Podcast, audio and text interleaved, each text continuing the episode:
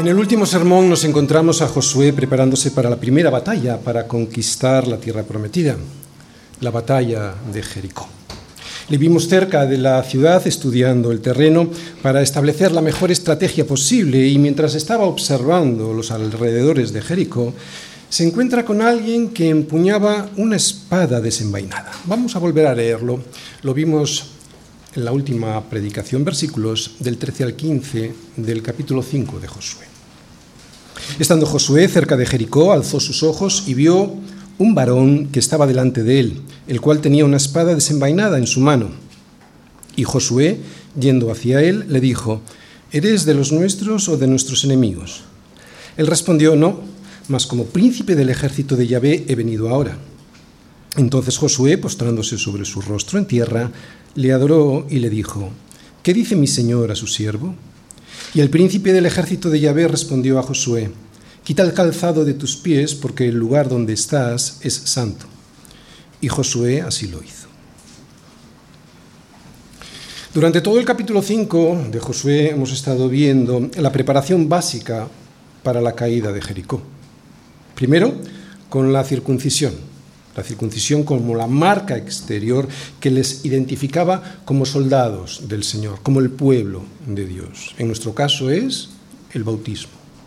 En segundo lugar, con la celebración de la Pascua, que representaba la comunión con Dios, recordándoles la liberación de Egipto. En nuestro caso es con la cena del Señor. En tercer lugar, con la primera comida en la tierra prometida, antes de entrar a poseerla, que les mostraba que Dios les seguía sosteniendo, dándoles los ánimos y las fuerzas que necesitaban para la pelea. En nuestro caso, son las primicias del Espíritu. Y el cuarto punto, no solo necesario, sino imprescindible para poder tomar Jericó, se completa con la aparición de este soldado tan especial que ve Josué. La aparición de este soldado es lo que lo cambia todo. Él frente a nosotros diciéndonos que se hará cargo de la pelea y nosotros obedeciendo sus órdenes. Esta es la última condición requerida para que los planes del Señor nos sean revelados y el poder, su poder, se active en nuestra lucha diaria, encontrarnos con el Señor en el campo de batalla. Cuando vivimos en sumisión, claro, en alegre sumisión a su voluntad revelada en su palabra, es cuando Él se presenta y nos anima y nos da la guía que necesitamos para poder vencer. Cuando somos responsables y salimos a las cercanías de Jericó para preparar la batalla que tenemos por delante, se nos aparecerá el Señor como a Josué para darnos ánimos, guía y consejo. Esto es lo que aprendimos en el último sermón, que la última pieza del plan para conquistar Jericó la ha de poner el Señor mismo. Que debemos preocuparnos mucho más por encontrarle a Él en el campo de batalla para saber cuáles son sus planes para nosotros, que de las estrategias que aun siendo necesarias, a veces son en las que basamos nuestras esperanzas para poder asaltar la muralla que protege la ciudad enemiga. Hay que organizarse en la batalla por supuesto, lo vemos por toda la Biblia. Hay que establecer una estrategia de ataque contra nuestros enemigos, que son nuestra carne, el, mundo y su sistema de valores, y Satanás que nos quiere esclavos de su proyecto de destrucción. Sí, claro. Claro que sí. Pero sin el soldado con su espada desenvainada dispuesto a luchar que vimos, que acabamos de leer en los versículos del 13 al 15, nuestra lucha será inútil. Esto es lo que cambia las cosas. Esto es lo que lo cambia todo. Primero, reconocer quién es nuestro comandante. Segundo, escuchar lo que tiene que decirnos sobre la estrategia que nos dará la victoria. Y tercero, como hemos visto en Josué, adorarle y obedecerle en todo sin condiciones. Si lo hacemos así, muchas veces llegaremos a las murallas que queremos derribar y descubriremos que se han caído solas. Pero ¿Realmente este soldado es el comandante en jefe de los ejércitos del Señor? ¿Realmente podemos ver al Señor Jesucristo en estos versículos? Señor Jesucristo preencarnado antes de encarnarse en Jesús, en estos versículos del 13 al 15. Vamos a volver a leerlos. Estando Josué cerca de Jericó, alzó sus ojos y vio un varón que estaba delante de él, el cual tenía una espada desenvainada en su mano. Y Josué, yendo hacia él, le dijo, ¿eres de los nuestros o de nuestros enemigos?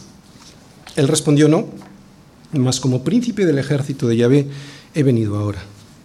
Entonces Josué, postrándose sobre su rostro en tierra, le adoró y le dijo, ¿qué dice mi señor a su siervo? Y el príncipe del ejército de Yahvé respondió a Josué, quita el calzado de tus pies, porque el lugar donde estás es santo. Y Josué así lo hizo. ¿Desde cuándo ha existido Cristo? La importancia, esto es lo que vamos a ver hoy, la importancia de la encarnación de Cristo. Josué capítulo 5 versículos del 13 al 15. ¿Ha existido Cristo siempre? ¿Podemos defender bíblicamente la preexistencia de Cristo? Estas son algunas preguntas que hoy nos vamos a intentar responder. Y el tema del sermón de hoy consiste en llegar a algunas conclusiones prácticas para nuestra vida sobre el alcance y la trascendencia que tiene para nosotros la encarnación de Cristo en la persona de Jesús de Nazaret. ¿De acuerdo? Este es el tema.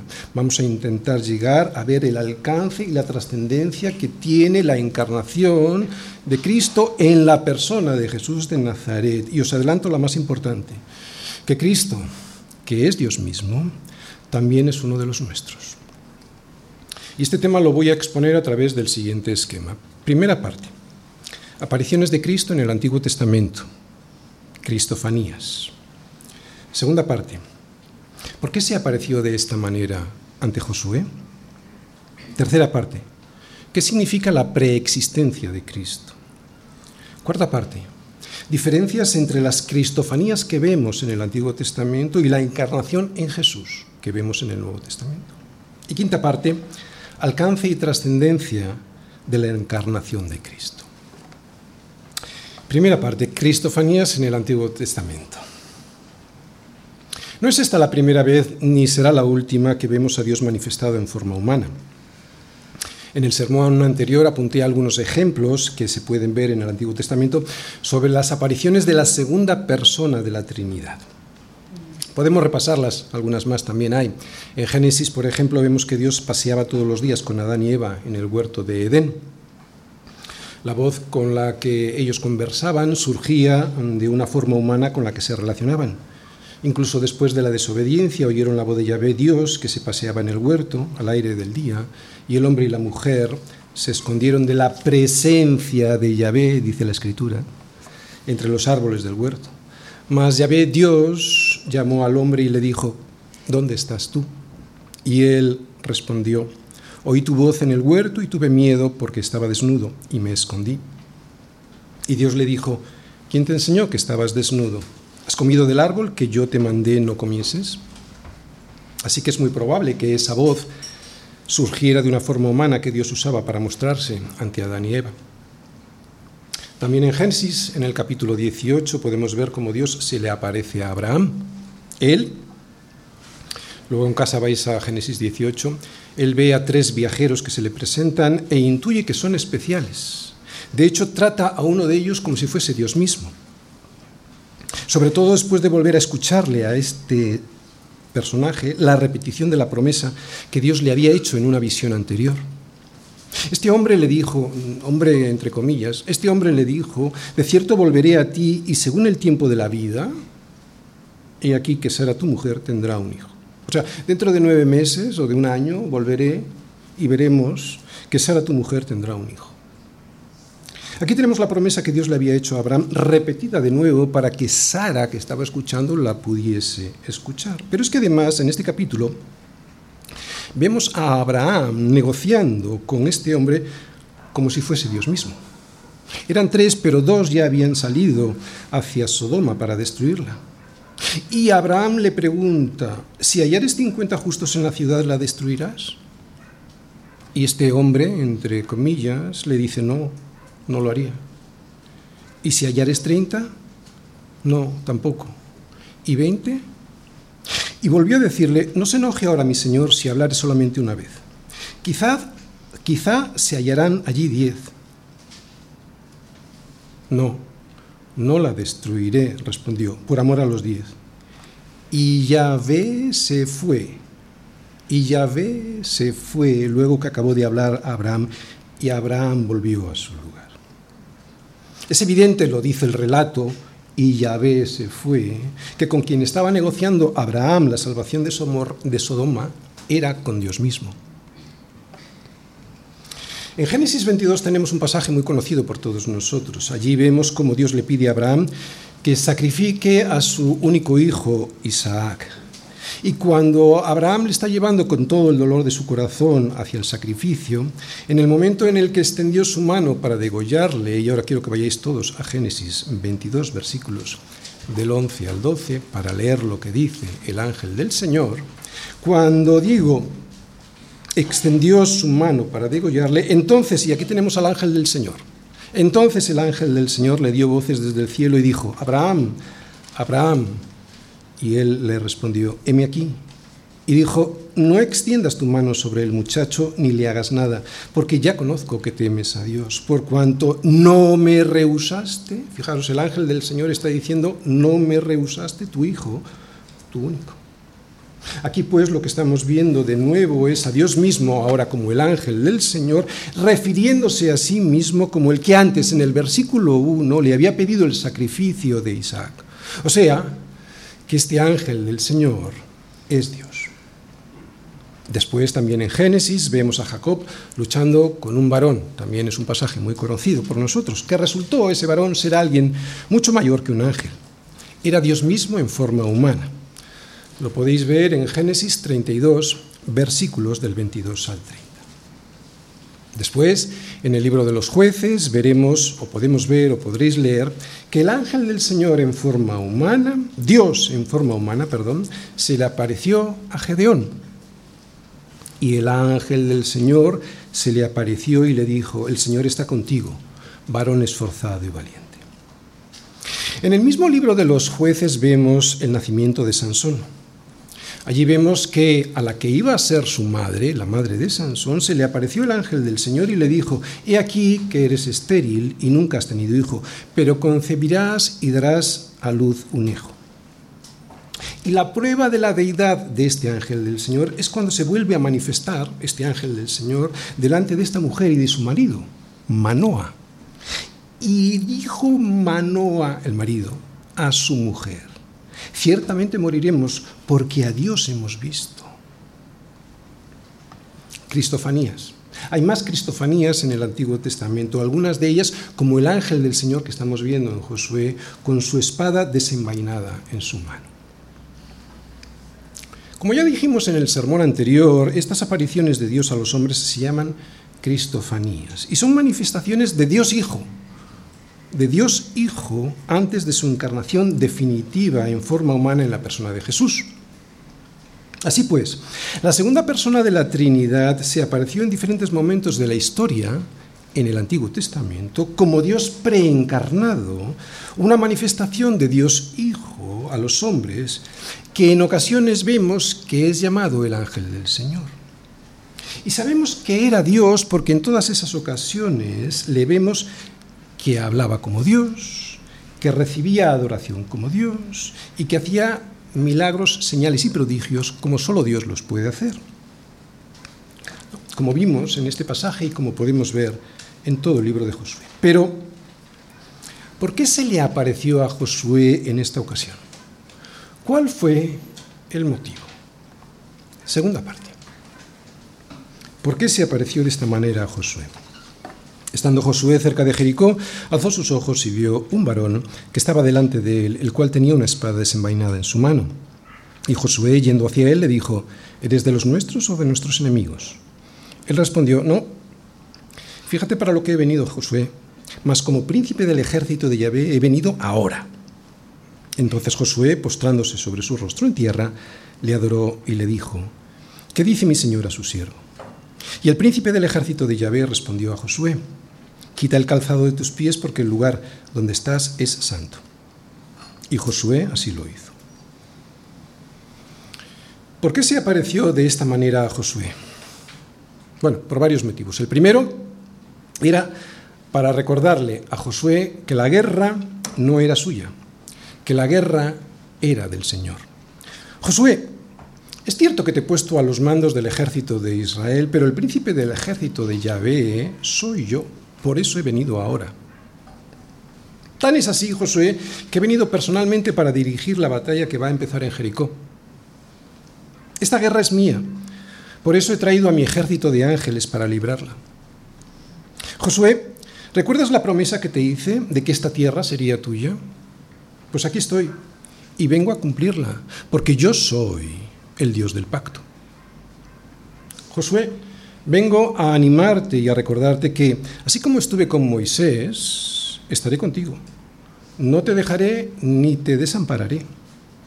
Así como me aparecía Moisés en la zarza ardiendo, me presento delante de ti para recordarte quién soy yo. ¿Os dais cuenta la similitud?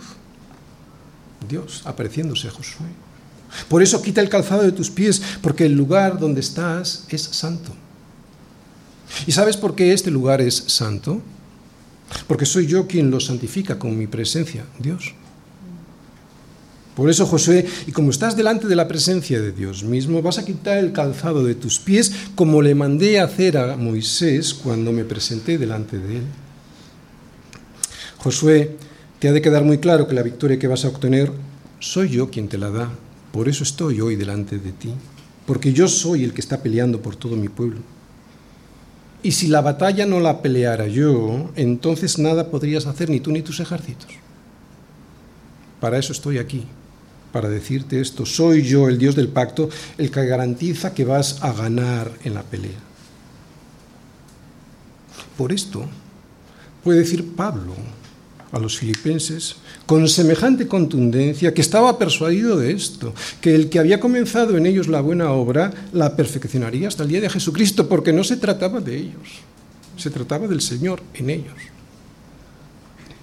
Por eso se apareció el Señor a Josué, para que supiera él y para que supiéramos nosotros que sin Cristo la batalla por la tierra que nos regaló no se sostiene, que es Él quien va delante de nosotros abriéndonos el camino. Debemos saber que la presencia del ángel del Señor entre su pueblo siempre ha sido una realidad en el Antiguo Testamento ayer y que lo es en la iglesia hoy. Ayer lo estamos viendo en este pasaje, por ejemplo, de Josué. Hoy, he aquí, yo estoy con vosotros todos los días, hasta el fin del mundo, nos dice el Señor. Siempre Él en la batalla con nosotros. He aquí, yo estoy con vosotros todos los días, porque sin mí no seríais capaces posible de vencer a los reyes amorreos y cananeos que están asentados en vuestro corazón y deseando permanecer en él. Imposible. Solo Dios mismo es capaz de arrancarlos de allí y yo creo que eso es algo que nosotros todos aquí lo sabemos perfectamente. Tercera parte. ¿Qué significa la preexistencia de Cristo? Estando Josué cerca de Jericó, alzó sus ojos y vio un varón que estaba delante de él, el cual tenía una espada desenvainada en su mano. Y Josué, yendo hacia él, le dijo, ¿Eres de los nuestros o de nuestros enemigos? Él respondió, no, mas como príncipe del ejército de Yahvé he venido ahora. Entonces Josué, postrándose sobre su rostro en tierra, le adoró y le dijo, ¿qué dice mi señor a su siervo? Y el príncipe del ejército de Yahvé respondió a Josué, quita el calzado de tus pies, porque el lugar donde estás es santo. Y Josué así lo hizo. A Dios nadie le vio jamás. El unigénito Hijo, que está en el seno del Padre, Él le ha dado a conocer, nos dice el Evangelio de Juan. Y esto es lo que estaba viendo Josué, a Dios, pero en la segunda persona de la Trinidad en forma de hombre, preencarnado antes de Jesús. Si el príncipe del ejército de Yahvé le está diciendo a Josué que es Dios, y que por eso ha de quitarse el calzado de sus pies, y sabemos que Dios o a Dios nadie le vio jamás ni le puede llegar a ver, entonces, entonces está claro que Cristo existía desde antes de su encarnación en Jesús. ¿Os dais cuenta? Porque este hombre, este príncipe del ejército, recibió adoración. Por ejemplo. Tres datos que se pueden comprobar en las escrituras antes de entrar en el fondo de esta cuestión de la preexistencia de Cristo desde siempre. Primero, sobre la primera persona de la divinidad. Sabemos que Dios Padre es invisible, Y en la Biblia siempre vemos sus apariciones, estoy hablando de la primera persona de la divinidad, ¿eh? estoy hablando de Dios Padre, sus apariciones, ¿cómo las vemos en la Biblia siempre? Truenos, relámpagos, ¿verdad? La Shekinah, la gloria de Dios como, una, como la Shekinah. O sea, a Dios Padre nunca jamás le vio nadie. Segundo punto, sobre la tercera persona de la divinidad. Sabemos que las apariciones de la tercera persona de la deidad se han manifestado a los hombres en forma corporal, material. Por ejemplo, como una paloma. Jesús, después que fue bautizado, subió luego del agua y aquí que los cielos fueron abiertos y vio al Espíritu de Dios que descendía como paloma y venía sobre él. Por ejemplo.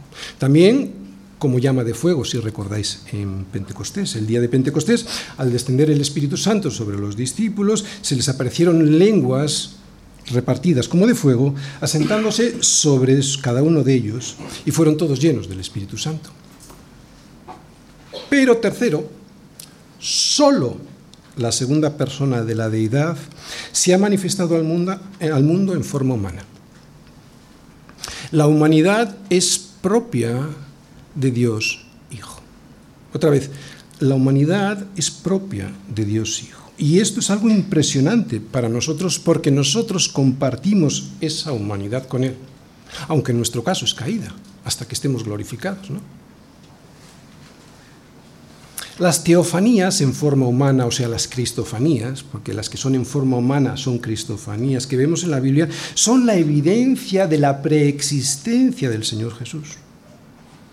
El Hijo de Dios, el Verbo, no comenzó su existencia en algún momento antes de la creación, ni tampoco en algún momento histórico concreto de la misma. Juan empieza su Evangelio muy claramente. En el principio era el Verbo, Jesús, y el Verbo era con Dios, y el Verbo era Dios. Este era en el principio con Dios. Todas las cosas por Él fueron hechas y sin Él nada de lo que ha sido hecho fue hecho. No se puede ser más contundente, más claro, no se puede decir. Dios Hijo pues nunca fue creado. Dios Hijo existe eternamente en forma de Dios y en unidad con el Padre y con el Espíritu Santo. Pero antes de nacer en Belén, como Jesús, se manifestó, y es lo que estamos viendo, por ejemplo, en Josué, se manifestó en ocasiones en forma de hombre. Como digo, es lo que estamos viendo en el capítulo 5 del libro de Josué. Y es Dios, lo sabemos, ¿por qué? Porque ningún ángel admitiría la adoración que el ángel del Señor recibe de Josué al postrarse sobre su rostro en tierra, a no ser que fuera Satanás o Dios mismo. Además, el ángel del Señor afirma su divinidad diciéndole a Josué que se descalce delante de su presencia, la presencia de un Dios santo que santifica la tierra que está pisando Josué. Así que la preexistencia de Cristo es una evidencia de su deidad y por preexistencia lo que queremos decir es que Cristo existía como Dios desde antes de su nacimiento en Belén. Hay varias profecías en el Antiguo Testamento sobre Jesús que indican que existe desde siempre. La profecía de Isaías que predice su nacimiento virginal dice, He aquí la Virgen concebirá y dará a luz un hijo, y llamará su nombre como Emmanuel. ¿Qué, ¿Qué significa? Dios con nosotros, exactamente. Sobre su nombre, también en Isaías, ¿qué se nos dice? Porque un niño nos es nacido, nos es dado un hijo, y el principado sobre su hombro, y se llevará su nombre, todos vienen con mayúscula, pero algunos son muy contundentes. Será llamado como admirable, consejero, Dios fuerte. Dios fuerte. Jesús llamado Dios fuerte, Padre eterno, príncipe de paz. Pero no solo eso, también Cristo mismo reafirmó su preexistencia. Por ejemplo, Jesús les dijo a los judíos, de cierto, de cierto os digo, antes que Abraham fuese, yo soy. Otra vez, y esto es de lo que se escandalizaban los judíos, por eso querían matarle, porque se hacía como Dios. Antes de que Abraham fuese, yo soy. No se puede ser más explícito sobre su preexistencia. Esta frase en su construcción gramatical es un tanto extraña, evidentemente, porque tiene el mismo verbo conjugado de diferente manera para Abraham y para Jesús. Para Abraham, como ser creado, se utiliza el pasado. Y sin embargo, para Jesús, un presente continuo y atemporal. Este presente solo puede entenderse como aplicado a Dios mismo, quien es, pero que nunca llegó a ser. ¿Entendéis? Yo soy, quien es, pero nunca llegó a ser. Y sin embargo, Abraham, como hombre, como criatura, llega a ser. O también Jesús lo afirma su preexistencia en aquella oración que todos conocemos al término de su ministerio terrenal, en la que se dirigía al Padre. Ahora pues, Padre, glorifícame tú al lado tuyo con aquella gloria que tuve contigo antes que el mundo fuese. ¿Os dais cuenta? La gloria que tuve contigo antes que el mundo fuese. También es categórica esta petición. Se basa en que Jesús, en su ministerio terrenal como hombre, llegó a cumplir su misión tal y como le fue pedido por el Padre, y una vez finalizada esa misión, le roga al Padre la gloria esa que tiene eternamente en el seno del Padre. Pero lo curioso, y esto quiero que prestéis atención, pide esa gloria ahora para su humanidad. Algo muy interesante que enseguida vamos a intentar aclarar. Jesús pide la glorificación de su humanidad con la gloria que eternamente tiene como hijo después de haber realizado la obra salvadora de redención. En esta petición Jesús pide volver otra vez a la misma presencia del Padre para estar junto a Él, pero ahora con su humanidad glorificada. Recordáis, lo explica muy bien Pablo tanto en Filipenses como en Colosenses. Jesús, al asumir su estado de humillación en la forma de hombre, se despoja de su gloria. ¿Mm? Jesús, al asumir su estado de humillación como hombre, se despoja de su gloria. Es lo que le dice Pablo a los filipenses, lo volvemos a recordar. El cual, está hablando de Jesús, siendo en forma de Dios, no estimó el ser igual a Dios como cosa a que aferrarse, sino que se despojó a sí mismo. No le despojó nadie, se despojó a sí mismo, o sea, se despojó a sí mismo de la gloria que él tenía tomando forma de siervo, hecho semejante a los hombres, y estando en esta condición, en la condición de hombre, se humilló a sí mismo, haciéndose obediente hasta la muerte y muerte de cruz. Si os fijáis, aquella gloria había sido su forma natural de ser antes de que el mundo existiese. Pues bien, ahora en la oración que hemos visto en el Evangelio de Juan, le, pide, le ruega al Padre aquella gloria que tuvo y que le fue velada mientras estuvo aquí en su carne obedeciendo en su misión.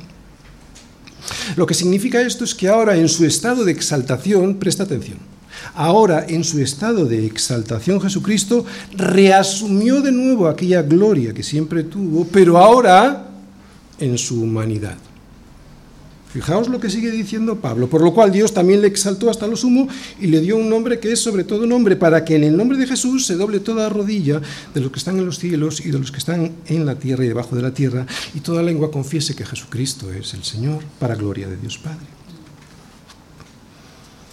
Como os digo, también Pablo a los colosenses nos confirma la preexistencia de Jesús como Dios, la preexistencia de Jesús como Dios.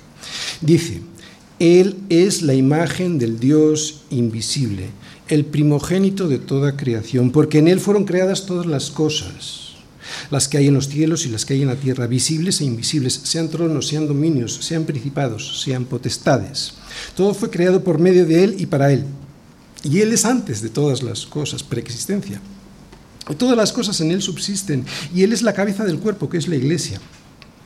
Él que es el principio y el primogénito de entre los muertos, para que en todo tenga la preeminencia por cuanto agradó al Padre que en él habitase toda plenitud. Muy bien, todas estas afirmaciones que estamos viendo, tanto de Pablo como del propio Jesús, así como las profecías sobre el nacimiento virginal del Señor, lo que nos confirman bíblicamente es la preexistencia de Cristo como Dios antes de asumir su forma humana como Jesús de Nazaret. Y lo que vamos a ver ahora, antes de entrar en el meollo del asunto, son las diferencias entre las cristofanías que vemos en la segunda persona de la Trinidad en el Antiguo Testamento, las diferencias de esas apariciones de Cristo, cristofanías en el, Antiguo Testamento y su encarnación en Jesús de Nazaret. ¿De acuerdo? Ahora vamos a entrar en esas diferencias. A ver qué hay de diferente ahí. Cuarta parte. Diferencias entre las cristofanías del Antiguo Testamento y la encarnación en Jesús.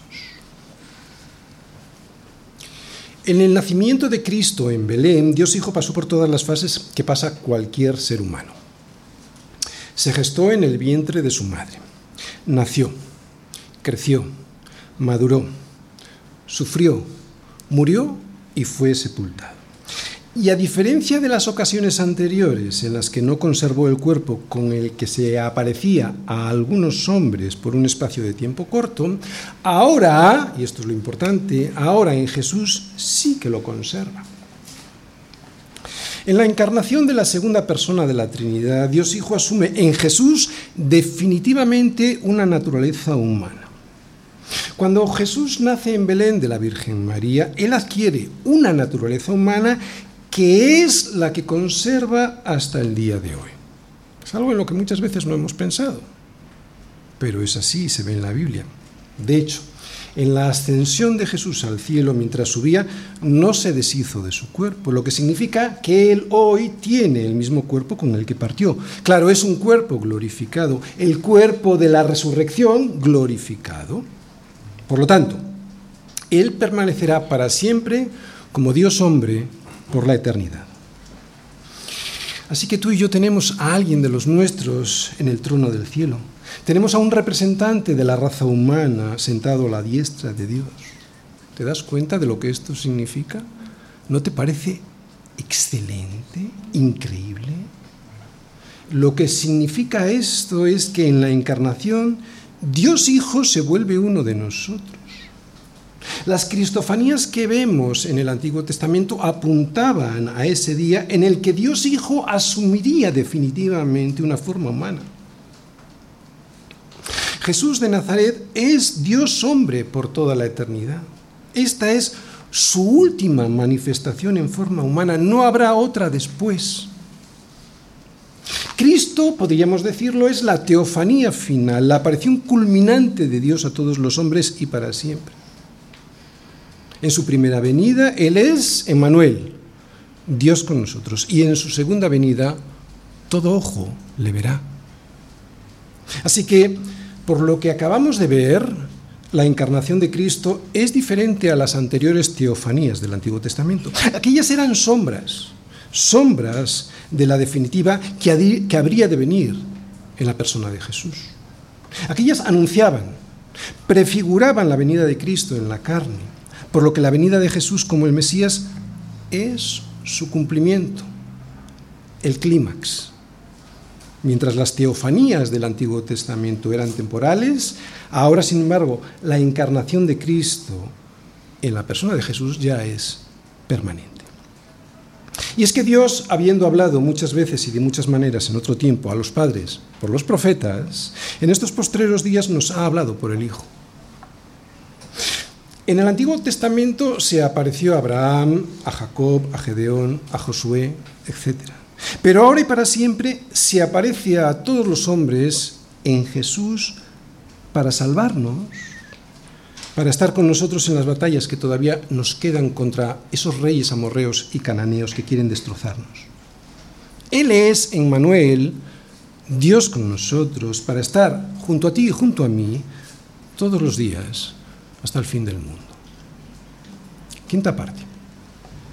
Alcance y trascendencia de la encarnación de Cristo. Aquí vamos a empezar a ver ya más aplicaciones prácticas de todo esto que estamos estudiando. El Hijo basta. Después de todo lo que hemos visto hasta aquí, podemos concluir que en la persona de Cristo es donde podemos encontrar toda la expresión de la gloria de Dios. La última manifestación de Dios en forma humana, la última y definitiva ya ha ocurrido y fue en la persona de Jesús. Aquellos, y hay muchos todavía por ahí, que esperan a Dios, ver a Dios aparecerse delante de ellos en forma humana o angelical para que les hable, están perdiendo el tiempo. Dios ya nos habló y nos sigue hablando por el Hijo. O crees en Jesucristo o no tienes nada seguro en lo que creer. Quiero repetirlo porque es fundamental, para que no te despistes con las cosas de este mundo. O crees en Jesucristo o no tienes nada seguro en lo que creer. Y a Él le tienes en las escrituras. Todas las escrituras hablan de Él. Es lo que dijo Jesús, ¿recordáis? Escudriñar las escrituras, y en este caso estaba hablando de las que estaban en aquel momento, que era lo que nosotros conocemos por el Antiguo Testamento, escudriñar las escrituras porque a vosotros os parece que en ellas tenéis la vida eterna y ellas son las que dan testimonio de mí. Jesús mismo está diciendo que todo el Antiguo Testamento estaba apuntando hacia Él. Evidentemente, el Nuevo Testamento también habla de Jesús. Desde Génesis hasta Apocalipsis, ahí tenemos a Dios Hijo, también en el Antiguo Testamento, hablándonos Dios a los hombres. Por eso mi recomendación a todos los hombres es que dejen de rebuscar en la basura de este mundo, especialmente lo que nos meten a través de la televisión. Nos basta con el Hijo. Jesucristo es lo que Dios nos ofrece a todos los hombres. Y sin embargo el hombre, en su estúpida soberbia, rechaza todos los días a Jesucristo. Mi hermano, no busques otra cosa en la vida, te basta con el Hijo. Él es el camino hacia el Padre. El que me ha visto a mí, ha visto al Padre. ¿Recordáis? Se lo dijo a Felipe que andaba buscando a Dios. Él es el mayor regalo que Dios le ha dado al hombre. El mayor regalo. Si tienes a Cristo, te ha tocado la lotería. Con diferencia, el mayor regalo. Él es la vida, la vida de verdad. Él mismo nos ha dicho, esta es la vida eterna, lo dijo Jesús. Esta es la vida eterna. Dos puntos. Que te conozcan a ti, y estaba hablando de Dios Padre, el único Dios verdadero, y a Jesucristo se estaba nombrando el mismo, y a Jesucristo a quien has enviado. Así que todo aquel que niega al Hijo, tampoco tiene al Padre, pero el que confiesa al Hijo, tiene también al Padre. Así que el Hijo hoy como el príncipe del ejército de Yahvé que se presentó ante Josué ayer, nos basta. El Hijo nos basta. Además, tenemos a alguien sentado, a alguien nuestro, sentado a la diestra de Dios. Desde allí dirige a su pueblo, desde allí ruega por su pueblo, desde allí defiende a su pueblo no podríamos tener a nadie mejor de nuestra raza que al Señor Jesucristo defendiéndonos al lado del Padre. Si no te das cuenta de esto, estás ciego, menudo privilegio.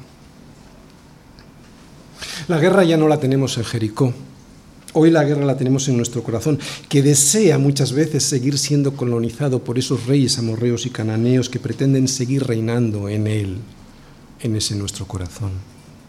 Por eso necesitamos al príncipe del ejército de Yahvé que ahora está a la diestra del Padre, porque solos no podemos. Y lo necesitamos para defendernos de todo lo que hay en el mundo, o sea, de los deseos de la carne, de los deseos de los ojos y de la vana gloria de la vida. Lo necesitamos para que nos defienda de los principados y de las potestades que comanda Satanás. Y de esta manera evitar caer en la tentación. Necesitas a Cristo en tu vida. Pero para eso has de vestirte con toda la armadura de Dios. Y atención, también necesitas al príncipe de los ejércitos de Yahvé para poder evitar la muerte, que es nuestro peor y último enemigo a batir. Sin él defendiéndote, tienes la muerte eterna asegurada.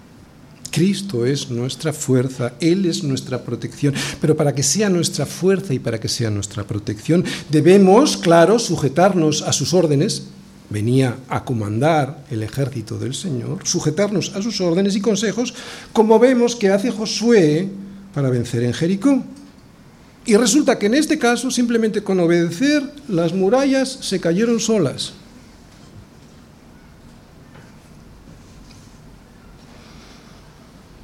¿Le tienes a Él?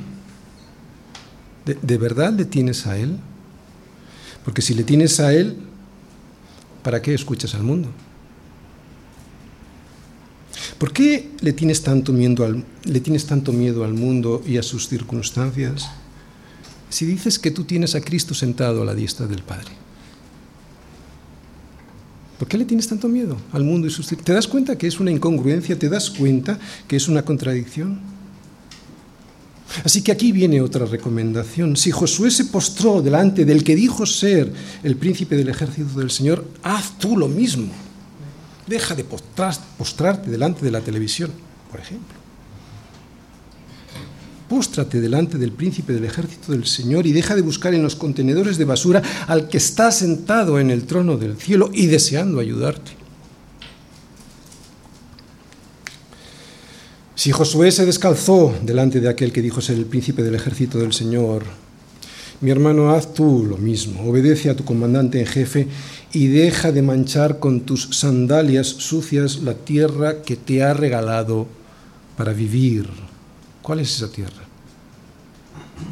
¿Cuál es tu Canaán? Un corazón limpio para él. Pastor, ¿y cómo lo hago?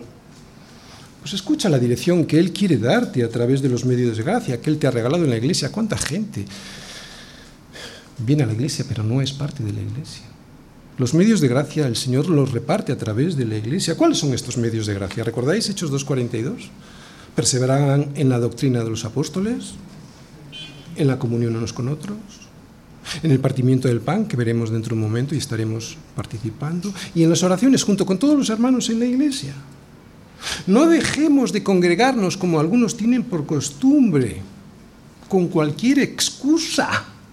No hay ninguna excusa. La excusa debería ser todo lo contrario para venir a la iglesia. No dejemos de congregarnos como algunos tienen por costumbre, sino exhortémonos. Y tanto más cuando veáis o cuando veis que ese día se acerca. ¿No estás viendo que el día se acerca? Igual eres muy joven y no lo ves, pues el día se acerca. Os lo digo yo que ya tengo 60 años y parecía que ese día estaba muy lejos. Pero no lo está. Por lo menos para mí. Mirad, que el mundo esté sin rumbo, sin dirección y sin las órdenes del príncipe del ejército del Señor es un drama. Es un drama porque en realidad lo que tienen es al príncipe de las tinieblas. Pero que lo esté un creyente, que esté un creyente sin la guía, sin la dirección, sin el rumbo del Señor, de aquel que dice que es el Señor, su Señor en los cielos y en la tierra, eso sí que es una tragedia. Eso sí que es una gran tragedia. Termino. Cristo es Dios. Si alguien rechaza la deidad de Cristo, ese no se podrá salvar. Él mismo se lo dijo a los escribas y fariseos. Por eso os dije que moriréis en vuestros pecados. Porque si no creéis que yo soy, la preexistencia de Cristo, en vuestros pecados moriréis. Por eso, como os he dicho antes, el Evangelio de Juan comienza de una manera tan poderosa explicando la deidad de Cristo, porque si no creemos que Él es, moriremos en nuestros delitos y pecados. Otra vez, Evangelio Juan, capítulo 1, versículo 1, hasta el 5. En el principio era el verbo, y el verbo era con Dios, y el verbo era Dios. Este era en el principio con Dios. Todas las cosas por Él fueron hechas, y sin Él nada de lo que ha sido hecho fue hecho. En él estaba la vida, y la vida era la luz de los hombres. La luz en las tinieblas resplandece. No, no, puedes apagar la luz. Sí puedes apagar las tinieblas con la luz. Y las tinieblas no prevalecieron contra ella. Aquí podemos ver la encarnación de Cristo. Él es la personificación de la luz y de la vida eterna y gloriosa de Cristo, que entró en este mundo de los hombres que estaba obscurecido por el pecado.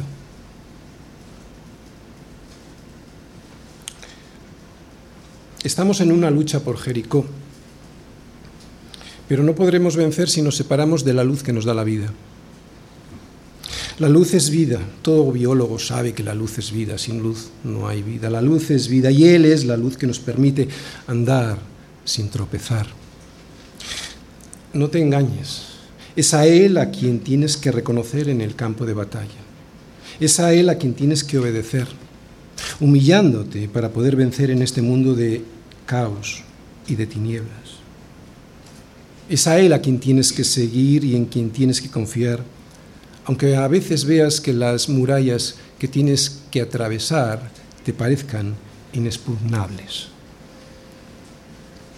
Es a Él quien está a la diestra del Padre, ante quien tienes que descalzar tus pies para no manchar con el polvo de este mundo la tierra que te ha regalado para vivir. Él sabe que tus sandalias están sucias. No te regaña por eso, por eso te las manda a quitar, para que te limpies tus pies con el agua de la palabra y el Espíritu Santo, esos pies cansados y sucios, llenos de barro. No entres a vivir a adorar delante de la presencia del Señor con tu vida manchada. No, no, entres a pelear por la tierra que te ha regalado sin reconocerle como quien es, el Hijo de Dios y comandante en jefe de los ejércitos del Señor. De verdad sé que puede parecer reiterativo, pero es que nos olvidamos con mucha facilidad que Él es a quien hay que mirar que es Él a quien hay que escuchar, que es Él a quien hay que obedecer, que Él es la razón de nuestra existencia.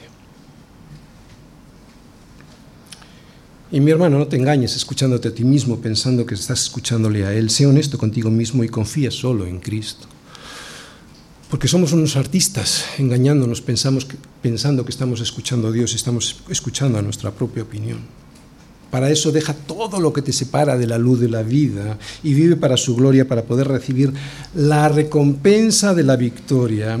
Victoria que veremos en el libro de Josué solo para los que le sirven.